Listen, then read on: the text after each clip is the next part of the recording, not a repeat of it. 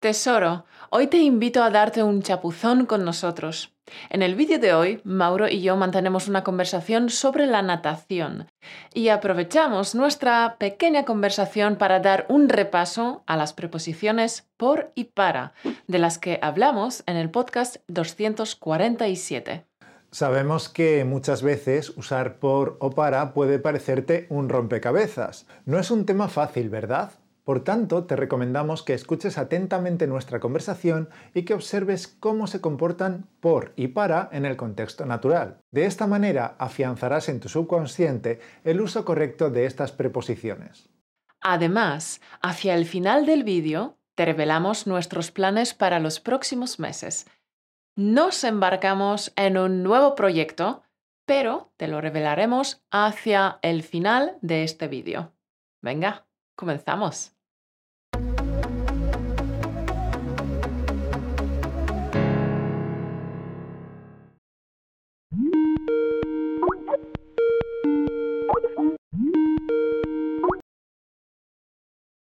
Hola, Caro, ¿qué tal en la piscina hoy? ¿Qué te ha parecido la clase de natación? Hola, pues bien, creo. Ya estás hecha una campeona, ¿eh? ¿Qué va? Me falta un montón por mejorar. Me queda mucho por aprender. Me falla la técnica de los brazos. Después de 30 minutos estoy reventada y entonces se me hunden las piernas. En fin, me queda mucho camino por recorrer. Buah, y a mí también me falta un montón para nadar súper bien, pero el camino que has recorrido durante los últimos dos meses es impresionante. De evitar entrar al agua porque tenías miedo a practicar casi una hora de natación es un avance de la leche. Cierto. Nunca, nunca me hubiera imaginado lo rápido que sería mi progreso. Estoy muy contenta. Eres muy buen profe de natación, Mauro. Y me gusta, Ahora me gusta nadar. Es un desafío tremendo y me tengo que superar en cada entrenamiento. Es algo en lo que puedo mejorar un poco cada día, paso a paso, o mejor dicho, brazada a brazada. Eso me gusta. Y ya sabes que a mí me gustan los desafíos. ¿Y a ti? ¿Te gusta nadar? Sí, me encanta. Aprendí a nadar cuando era niño y ahora disfruto de la natación como ejercicio, pero también para relajarme. ¿Y prefieres nadar en la piscina o en el mar? ¿O quizá en un lago? Todos tienen sus pros y sus contras. Me gusta por igual nadar en la piscina o en el mar, pero para darme un chapuzón tranquilamente prefiero el mar porque las piscinas recreativas suelen estar repletas de niños y no es posible relajarse. Ya. Pero ya sabes que los niños lo que quieren es pasar un rato divertido y refrescante con sus amigos, así que montan un jaleo que no veas. Antes de proseguir con nuestra conversación, tenemos que hacer un pequeño inciso para explicarte unas expresiones relacionadas con la natación y que los nativos usan mucho en sus conversaciones cotidianas. Empezamos por darse un chapuzón, que Mauro acaba de usar. Darse un chapuzón es una forma coloquial que significa bañarse en el mar o en la piscina. Nadar a contracorriente tiene un sentido figurado que es hacer lo contrario que los demás. A contracorriente, como locución adverbial, significa en contra de la opinión general. También existe en español la expresión nadar en la abundancia o vivir en la abundancia, que significa disfrutar de un gran bienestar económico. Campeón, apunta estas tres expresiones en tu cuaderno de sastre y úsalas en tu próxima conversación con los nativos, ¿de acuerdo? Y ahora volvamos con nuestra charla. Cierto. En verano, con todos los niños jugando en las piscinas o en el mar, no es fácil encontrar un espacio en el agua, ni para hacer ejercicio, ni para relajarse. Pero qué buen ejercicio es nadar, ¿no? Sí, buenísimo. Y es apto para todos porque es un ejercicio de bajo impacto para las articulaciones. Tiene beneficios cardiorrespiratorios, cognitivos, psicológicos. Además se quema mucha grasa porque es un ejercicio exigente. Aumenta la flexibilidad, la resistencia y también la capacidad pulmonar. En fin, es realmente fantástico.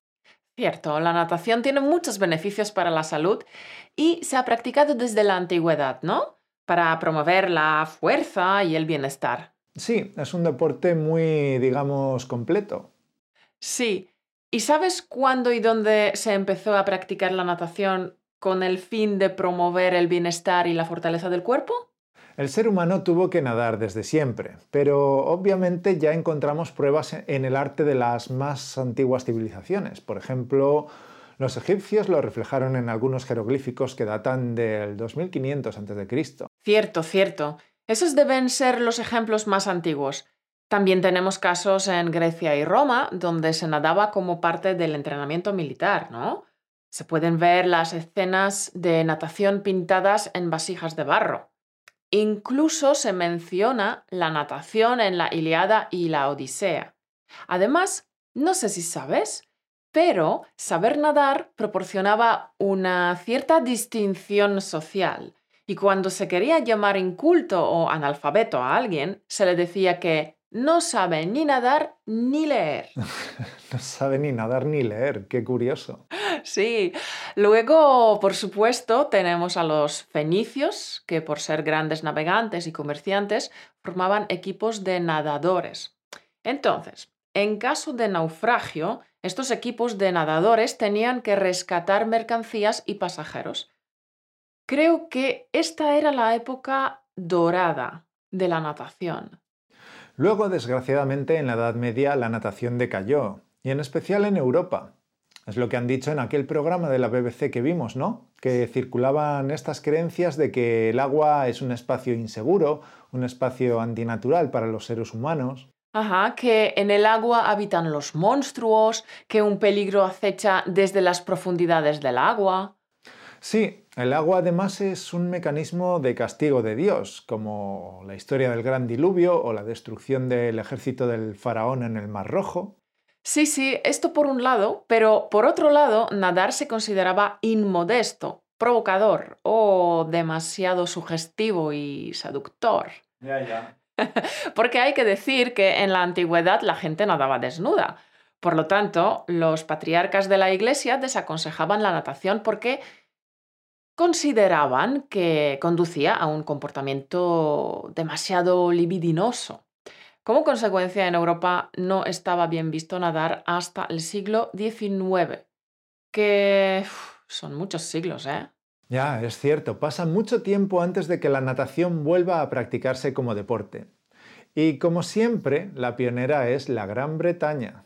Y en España, ¿a que no adivinas dónde se fundó el primer club de natación? Mm, ¿Es una pregunta trampa? no, para nada. Vale, pues ¿en Barcelona? Bien, has acertado. Ya, es que en Barcelona la gente está enganchada al deporte. Sí, hay mucha cultura deportiva en Cataluña. Oye, aprovechando que Caro está aprendiendo a nadar y que hemos adquirido bastante material de natación, te vamos a enseñar el vocabulario relacionado con este tema. Lo básico cuando vas a empezar a nadar es tener un bañador. Si es de dos piezas, para las mujeres se llama bikini. También necesitas unas chanclas y un gorro. Ojo, es un gorro masculino, porque una gorra femenino es la que tiene una visera sobre los ojos, como las que se usan en el béisbol. Y los gorros de natación suelen ser de silicona, látex o poliéster. Bien, una vez que ya estás vestido adecuadamente, tienes la opción de usar material adicional. Seguramente querrás una toalla para poder secarte. Y si vas a algún centro deportivo que no tiene acceso directo desde el vestuario a la piscina, querrás un albornoz para moverte por los pasillos comunes. Un albornoz es como una bata, pero hecho con tela de toalla. También querrás unas gafas para nadar, con una goma elástica que se ajusta a la cabeza. Aparte de las gafas, a mí también me gusta usar tapones para los oídos, que son diferentes de los tapones para dormir. Los tapones para nadar no dejan que el agua entre en el oído, taponan el oído. El verbo es taponar y significa cerrar un orificio con un tapón. Luego tenemos la tabla. ¿Para qué sirve la tabla? La tabla sirve para ayudar al alumno a mantenerse a flote, es decir, mantenerse sobre la superficie del agua. Con una tabla se pueden hacer muchos ejercicios. También tenemos las aletas. Usar las aletas aporta muchos beneficios, como por ejemplo mejorar la flexibilidad de los tobillos. Con aletas se nada mucho más rápido, por tanto uno se cansa menos. Además, las aletas sirven para robustecer los músculos principales de las piernas y para colocar el cuerpo en una mejor posición hidrodinámica. Y supongo que se me olvidan algunos beneficios más. También tienes el tubo frontal. En vez de ir por un lado de la cabeza, como los tubos de bucear, el tubo se coloca de frente, entre los ojos, y asoma por encima de la frente. A veces también lo llaman tuba en femenino, pero la tuba también es un instrumento musical. Hay muchos beneficios de practicar con el tubo.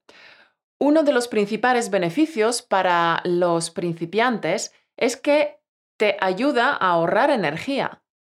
Sí, cada vez que se sale a respirar se genera una resistencia a nuestro avance y frenamos nuestra velocidad.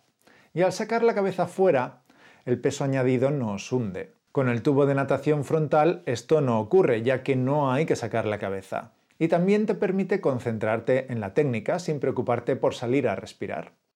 Pero hay un pero, claro.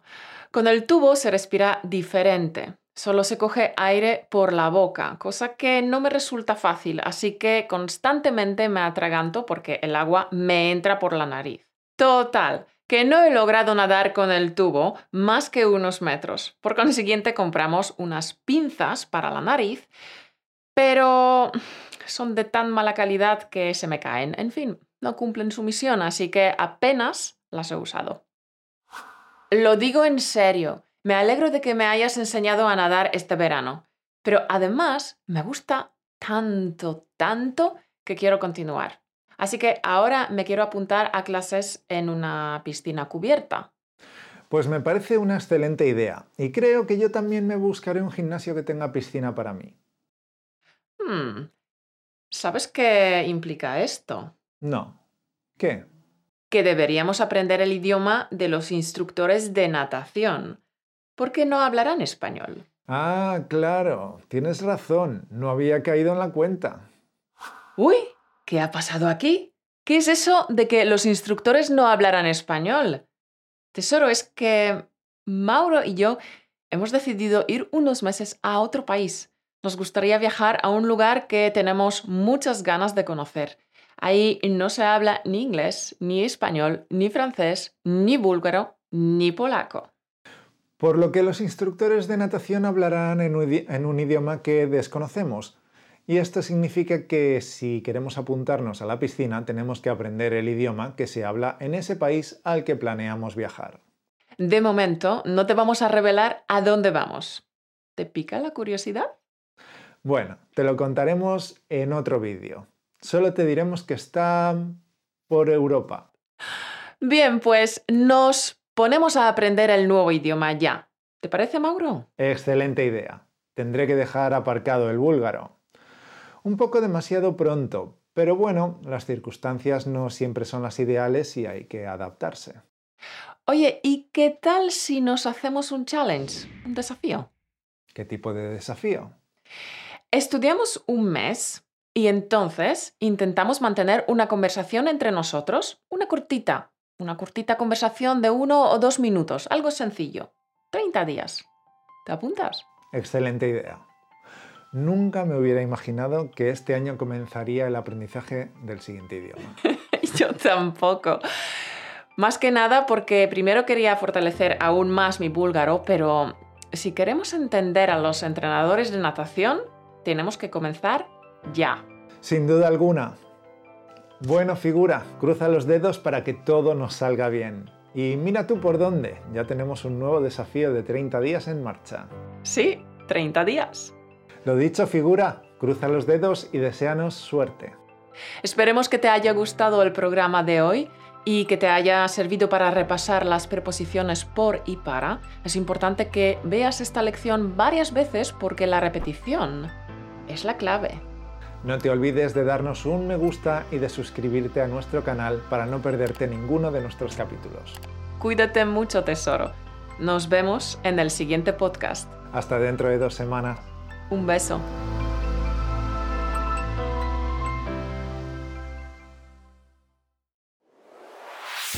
Gracias por escucharnos. Únete a la conversación en españolautomático.com o busca Español Automático en iTunes.